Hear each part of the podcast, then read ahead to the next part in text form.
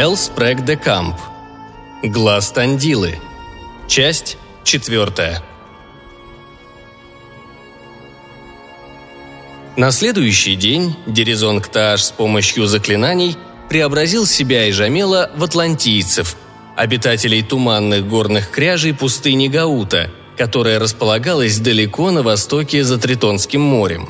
В тех краях, как говорили в Пусаде, у кого-то из местных жителей вместо конечностей были змеи, у кого-то голов не было вовсе, а лица располагались на груди. «Мы кто?» – ворчал Жамил Сих. «Маги или воры? Может, если удастся справиться с этим, и король Таратсиш из-за Тритонского моря закажет нам украсть какую-нибудь милую его сердцу безделушку». Дерезонг Таш не стал обсуждать эту тему и направился на площадь перед храмом Келка. С важным видом атлантийцев они вошли в храм и увидели корону, водруженную на подушку, лежавшую на столике, по сторонам которого стояли два ларскийских стража, каждый семь футов ростом. У одного из них в руках был обнаженный меч, у другого – лук с натянутой тетивой – Стражники свысока посмотрели на рыжеволосых атлантийцев в синих плащах с арселовыми нарукавниками, которые тыкали пальцами в корону и несли какую-то тарабарщину. Потом тот, что пониже, а это был дерезонг под прикрытием, пошел к выходу, оставив своего товарища глазеть на корону. Миновав портал, низенький атлантиец тут же пронзительно закричал. Стражники посмотрели в его сторону и увидели его голову в профиль, выглядывающую из-за портала – Голова была задрана в небо, словно туловище запрокинули назад, а горло сжимали две руки. Стражники, не догадываясь, что Дерезонг душит сам себя, бросились к выходу. Когда они приблизились, голова подвергнувшегося нападению атлантийца исчезла, и они столкнулись с Дерезонгом в его подлинном обличье. Тем временем за их спинами сильные пальцы Жамела Сиха извлекали драгоценный камень из короны короля Дайора. «Что-нибудь ищете, господа?» Обратился колдун к стражникам, которые растерянно оглядывались по сторонам, а его помощник в это время выскользнул из храма. Едва выйдя из храма, Жамел сбросил обличье атлантийца и превратился в такого же ларскийца, как стражники, правда, не очень высокого и без бороды. «Если вы ищете атлантийцев», — отвечал на расспросы стражников колдун, — «я видел двух таких типов. Они вышли из вашего храма и, крадучись, шмыгнули вон в тот переулок. Возможно, вам следует проверить, не похитили ли они какую-нибудь святыню». Стражники бросились обратно в храм, а Дерезон Кташ и его помощник в противоположную сторону. «Будем надеяться, что этот камень нам не придется возвращать, откуда мы его взяли», – ворчал Жамел Сих.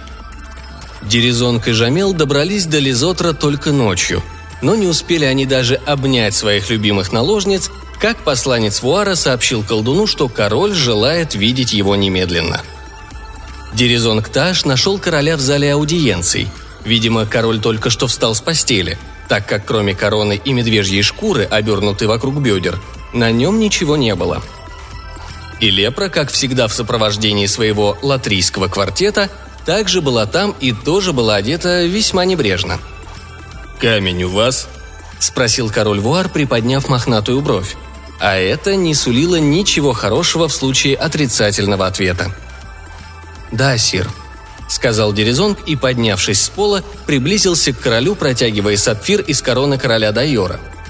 Вуар взял его кончиками пальцев и посмотрел на свет в лучах единственной масляной лампы. Дерезонг подумал, не собирается ли король проверить, сколько лучей исходит от сапфира – шесть или семь. Но быстро успокоился, припомнив, что Вуар не силен в высшей математике.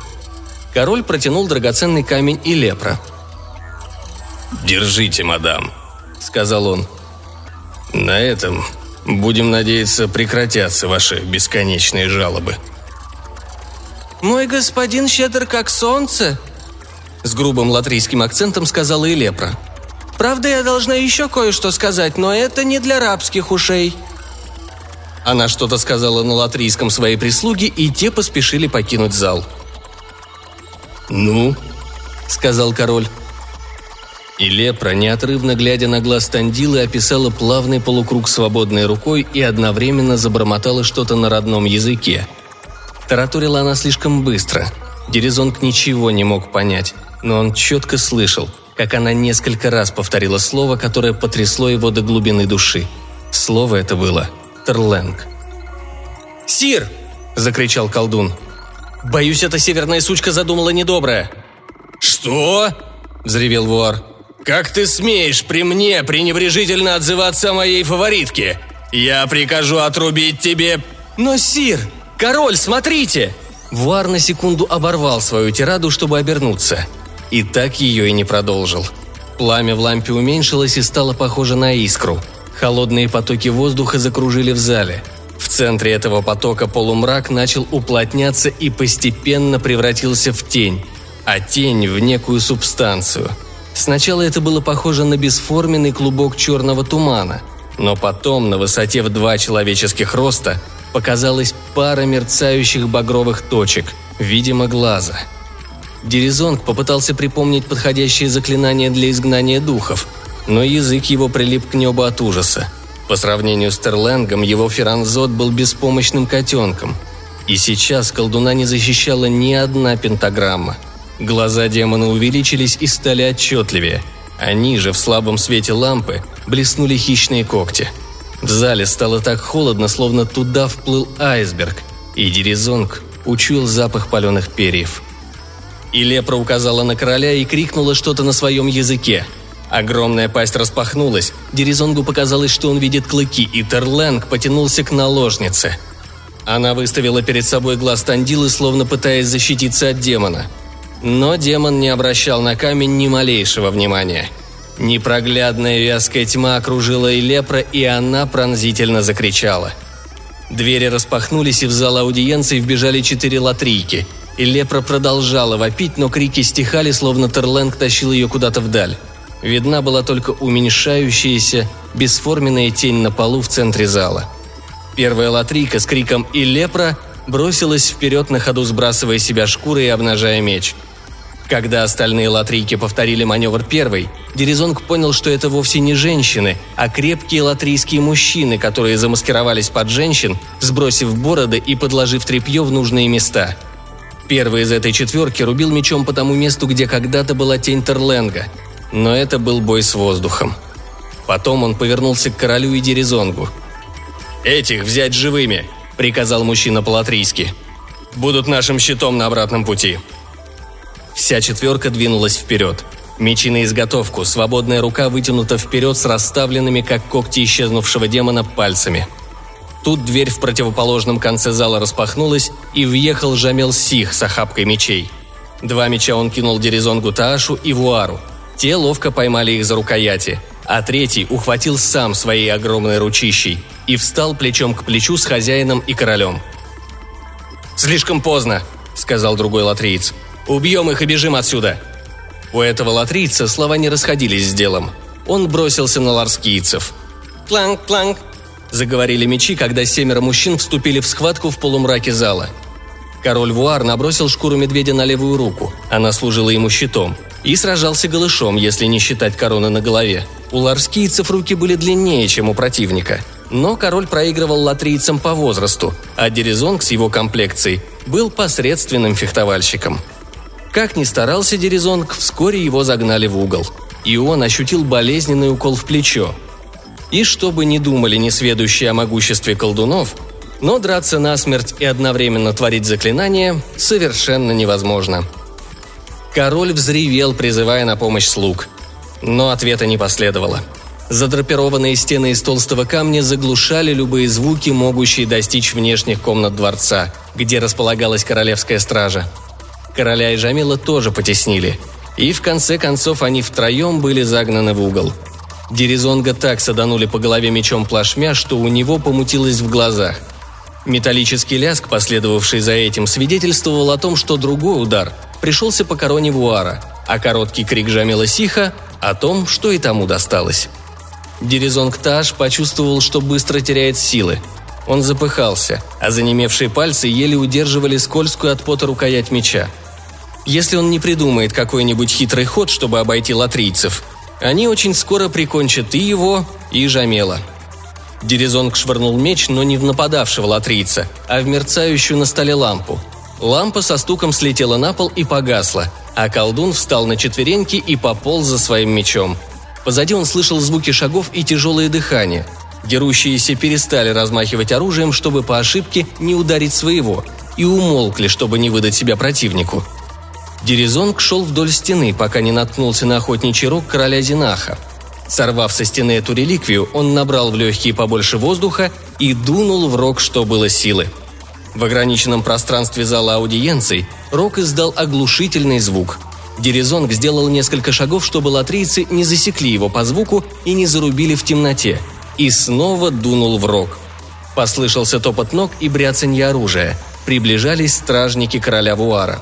Двери распахнулись, и они ворвались в зал с горящими факелами и обнаженными мечами. «Взять их!» – приказал король Вуар, указывая на латрийцев – один из латрийцев попытался сопротивляться, но меч стражника отсек ему кисть, и он, истекая кровью, повалился на пол.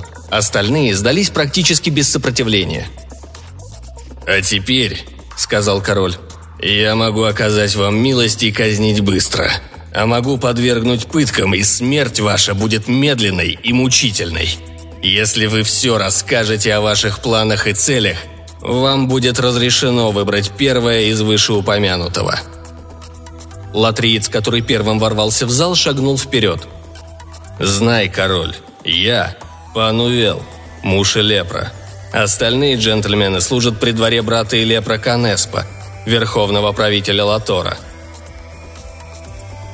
«Джентльмены», – фыркнул король Вуар. «Так как у брата моей жены нет сыновей, мы с ним замыслили грандиозный план – как объединить твое и его королевство под властью моего сына Пендетра. Этот твой колдун должен был украсть глаз Тандилы.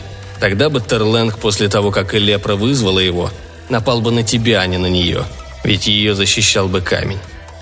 Все знают, что ни одно существо из других измерений слабее Терленга не может уничтожить тебя, пока ты носишь кольцо из звездного металла. Потом Элепра провозгласила бы своего сына Пендетра королем – раз уж ты объявил его своим наследником, а себя – регеншей до его совершеннолетия. Но антиколдовские силы этого камня, видимо, утрачены. Растерленг поглотил мою жену, хоть она и направляла камень ему прямо в пасть. «Ты честно все рассказал», – подытожил король Вуар. «Хотя непонятно, какой моралью ты руководствовался, отдавая мне в наложницы свою жену. Да еще сам в переодетом виде болтался рядом. Ладно, у вас, латрийцев, свои принципы, у нас свои. Стража! Увести их и снять головы!» «Еще только одно слово, король», — обратился к Вуару Панувел. «Моя жизнь после того, как я потерял любимую лепру, мне недорога. Но я прошу тебя, не казни маленького Пендетра за помыслы отца. Я подумаю над этим. А теперь прочь с моих глаз. И ты, и все ваши головы». Король повернулся к Дерезонгу, который зажимал рану на плече. «Почему глаз Тандила утратил свою силу?»